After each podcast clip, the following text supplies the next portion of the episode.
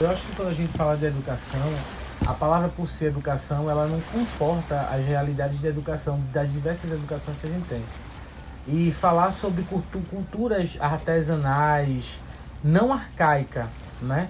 Mas culturas ainda que são mobilizadas ainda da pesca artesanal pelo povo ribeirinho, pelo povo de Rio Formoso, são ganhos que a gente tem.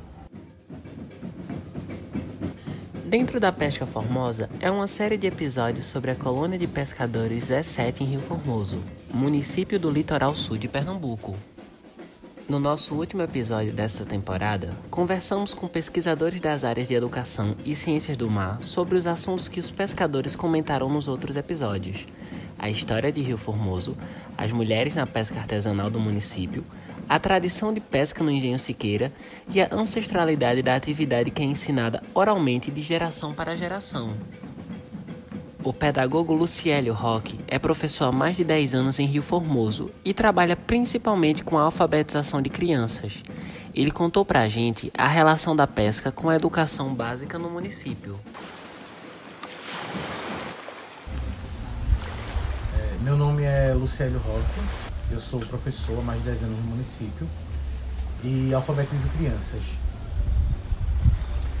Então, aqui em Rio Formoso, a gente tem cerca de pelo menos 23 mil habitantes, né? Desses, dessa quantidade de habitantes que a gente tem, a, existe uma formalidade de empregabilidade no município que está muito relacionada aos funcionários públicos. Que aí realmente essa questão do trabalho está mais voltada para a prefeitura, uma outra parte realmente é desassistenciada, desassistida, que são justamente as pessoas que moram nas, na, nos lugares que são mais difíceis, é, como as favelas algumas comunidades. E aí essas pessoas realmente têm um, um dia, são dias de batalhas de como tirar seu próprio alimento. Muitos vivem da pesca, né, da pesca artesanal. É, inclusive as mulheres também fazem também esse aparato porque elas também são marisqueiras e os maridos também fazem isso porque é uma maneira de sustentar os filhos, que não existe outro recurso aqui, já que a cidade, o maior número de empregados que a cidade hoje tem, fazem parte da cana-de-açúcar, que é a nossa riqueza aqui da cidade. Então é interessante falar sobre um assunto como esse, porque também no município a gente não traz para as realidades da escola a gente quase não fala sobre o manguezal, sobre a pesca artesanal, sobre as riquezas que a gente tem aqui no estuário, que a gente está relacionando com os crustáceos, os mariscos e tanta a tanta e tantos outros elementos que fazem parte dessa fauna. Com a proximidade da população com o extenso estuário de Rio Formoso, Luciélio também fala sobre a importância da educação ambiental nas escolas do ciclo básico. Dessa forma, as crianças se desenvolvem entendendo desde cedo a importância de preservar o manguezal e respeitar a natureza. Eu acho que há muito que ser ensinado ainda. Eu acho que a cultura local deve ser muito valorizada. E quando a gente fala de cultura, a gente está falando de pesca artesanal e está falando também sobre subsistência de pessoas, subsistência de crianças. A gente está falando de movimentação financeira de uma parte de, de pessoas que não estão é, cadastradas dentro de vários processos formais do trabalho.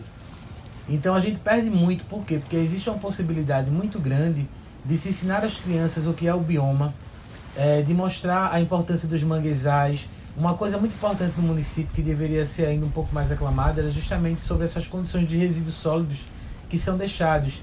Que aí a gente tem turistas, tem outras pessoas que fazem esse percurso pelo rio e deixa aqui muito, muito dejeto, deixa muito, muito resíduo sólido, como é, latas de refrigerante, é, mochilas plásticas. Então tudo isso, de alguma forma, vai, vai afetando né, na maneira como o bioma se organiza. Por exemplo, existe um tempo aqui em Rio Formoso que a gente teve um, um defeso de caranguejos por conta de alguns dejetos que foram deixados aqui, de um derrame de toxicológico que afetou realmente o bioma inteiro. E aí, se a gente não tem caranguejo, a gente não tem outros é, bivalves também. Porque aí essa, essa sinfonia marítima ela acontece dessa forma. Isso penaliza demais o ser humano por quê? Porque muita gente sobrevive desse tipo de, de atividade. Pesquisas científicas sobre a pesca artesanal podem gerar informações fundamentais para entender as mudanças que estão acontecendo na atividade. A bióloga Anne Justino explica como esses estudos ampliam o debate sobre os desafios da profissão pesqueira para propor soluções. Diversos estudos vêm sendo conduzidos nessas temáticas nas universidades, né? É, principalmente a temática de poluição, onde a gente vê os impactos que estão acontecendo nessas áreas é, costeiras e estuarinas, assim como é, a sobrepesca de algumas espécies, onde a gente observa que algumas populações podem vir a, a entrar em declínio. Então, todas essas temáticas são extremamente importantes para que a gente possa propor leis e fazer um manejo de algumas das, das espécies que são recursos importantes para as populações ribeirinhas e também para a economia local, levando em consideração todos esses fatores a gente consegue, em conjunto com é, os tomadores de decisões e as pessoas que mais dependem desses recursos, entrar em um consenso sobre a utilização desses recursos de maneira sustentável. O mesmo vale para a questão da poluição, onde a gente consegue ver os impactos que estão ocorrendo e propor medidas de mitigação, seja é, de acordo com o turismo local, né, o que está acontecendo, o que está impactando essas áreas, ou até mesmo com a população que vive nessas áreas e recebem esses impactos. Então, são estudos importantes, onde a gente consegue ter uma abordagem é, social e ambiental. Essa importância da pesquisa científica na pesca é compartilhada também pela engenheira de pesca Marcela Albuquerque, que é natural de Rio Formoso e cresceu na família de pescadores artesanais. Ao longo dos seus estudos na área, ela teve a oportunidade de se aprofundar na atividade exercida não só pelos familiares, mas também por pescadores de outras regiões. Meu nome é Marcela, eu sou engenheira de pesca, formada pela Universidade Federal Rural de Pernambuco.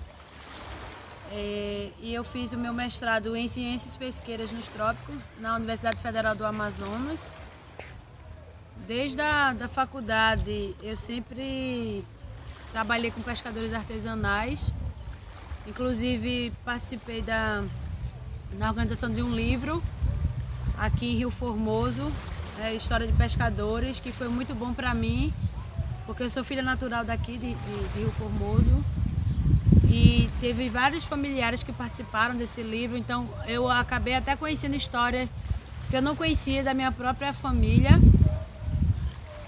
e depois que eu me formei, eu continuei trabalhando com pescadores artesanais, é, fazendo alguns cursos, dando algumas capacitações. Para a Amazônia não foi diferente, meu trabalho lá foi com manejo de pirarucu, eu também trabalhei com pescadores artesanais e depois, e depois fiquei trabalhando no monitoramento da pesca. E hoje eu estou é, atualmente como voluntária no do ICMBio no, no que é o centro de um dos centros de, de pesquisa que tem no ICMBio aqui em Tamandaré. Marcela também é autora do livro Histórias de Pescadores, uma publicação que apresenta a cultura e a tradição da pesca artesanal de Rio Formoso. A pesquisadora conta como os estudos em engenharia de pesca podem melhorar o desenvolvimento da profissão dos pescadores artesanais, principalmente no município de Rio Formoso. Tem que ser um engenheiro de pesca que tenha não só um olhar técnico, mas um olhar realmente de envolver essas pessoas que são os atores locais aqui. Né? Quem é que está aqui para dizer para a gente de, é, onde estão esses esgotos, como, como é que é, é, jogado lixo, de que forma é, se tem algum tipo de, de, de limpeza nos manguezais aqui ou não. Como é a questão da, da cana-de-açúcar, tem alguns detalhes que mesmo a gente tendo formação, se a gente não, não tiver esse olhar dessas pessoas que têm um conhecimento riquíssimo, não tem como você fazer um trabalho tão, tão vamos dizer assim, tão bem apurado. Se você é, tiver uma, um trabalho técnico somado às pessoas que moram no local, com certeza vale a pena. Eu acho que, que seria muito bom se tivesse alguma pessoa que acompanhasse aqui. Como neta de pescadora e pesquisadora, Marcela também enfatiza a importância de levar o retorno das pesquisas realizadas na comunidade para a própria população. do que poderia trazer de lá para cá em termos de experiência realmente seria essa questão do envolvimento, do tentar envolver mais a participação, principalmente os pescadores, né? Em reuniões, fazer é, capacitações, discussões, trazer, trazer os órgãos competentes para discutir junto com eles, né? Pedir a opinião deles. Agora, isso não só uma vez por ano ou a cada dois anos. Isso é uma coisa que tem que ser um trabalho contínuo, que não pode parar, né? E também ser estabelecido regras, né? Então eu acho que é dessa forma que a gente consegue fazer um trabalho bacana. O nosso podcast é uma realização do projeto de extensão do Tapioca, Grupo de Pesquisa em Ciências do Mar, uma parceria entre Universidades Federal de Pernambuco e Federal Rural de Pernambuco, com o Instituto Francês de Pesquisa para o Desenvolvimento. Devido à suspensão das aulas dos institutos de ensino federal durante a pandemia do novo coronavírus, toda a produção do nosso podcast está sendo realizada de forma remota, para a proteção sanitária dos integrantes da equipe. Na produção desse episódio, Aline Mello, Carla Albuquerque e Ricardo Lemos. Na edição, Ricardo Lemos. Para acompanhar mais do nosso trabalho, é só seguir nosso perfil no Instagram, LMITAP.